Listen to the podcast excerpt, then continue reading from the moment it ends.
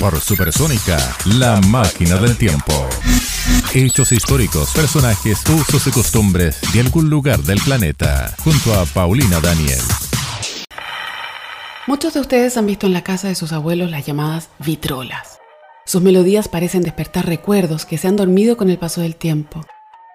Hoy basta presionar una tecla o una pantalla para escuchar lo que nos gusta.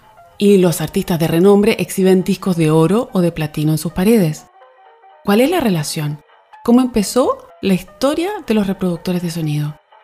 A fines de 1877, el inventor Thomas Alva Edison solicitaba patentar el fonógrafo, un instrumento que podía grabar sobre un cilindro y luego reproducir el sonido de la voz humana.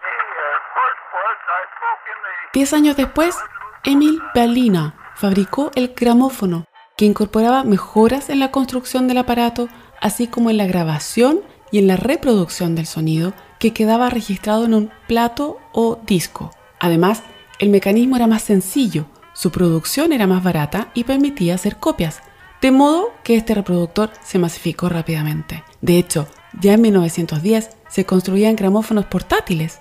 La maleta incluía un disco o plato, una aguja que leía los surcos registrados en él, una manivela para activar el mecanismo y una bocina que amplificaba el sonido. Para entonces existía la sociedad Bellina Johnson, que le compró al pintor Francis Perrault los derechos de reproducción de un cuadro suyo llamado His Master's Voice, la voz de su amo. En él se veía a un perro escuchando con atención frente a un gramófono. Esta imagen fue utilizada por primera vez como distintivo de la Gramophone Company de Estados Unidos y con el tiempo se hizo conocida en todo el mundo.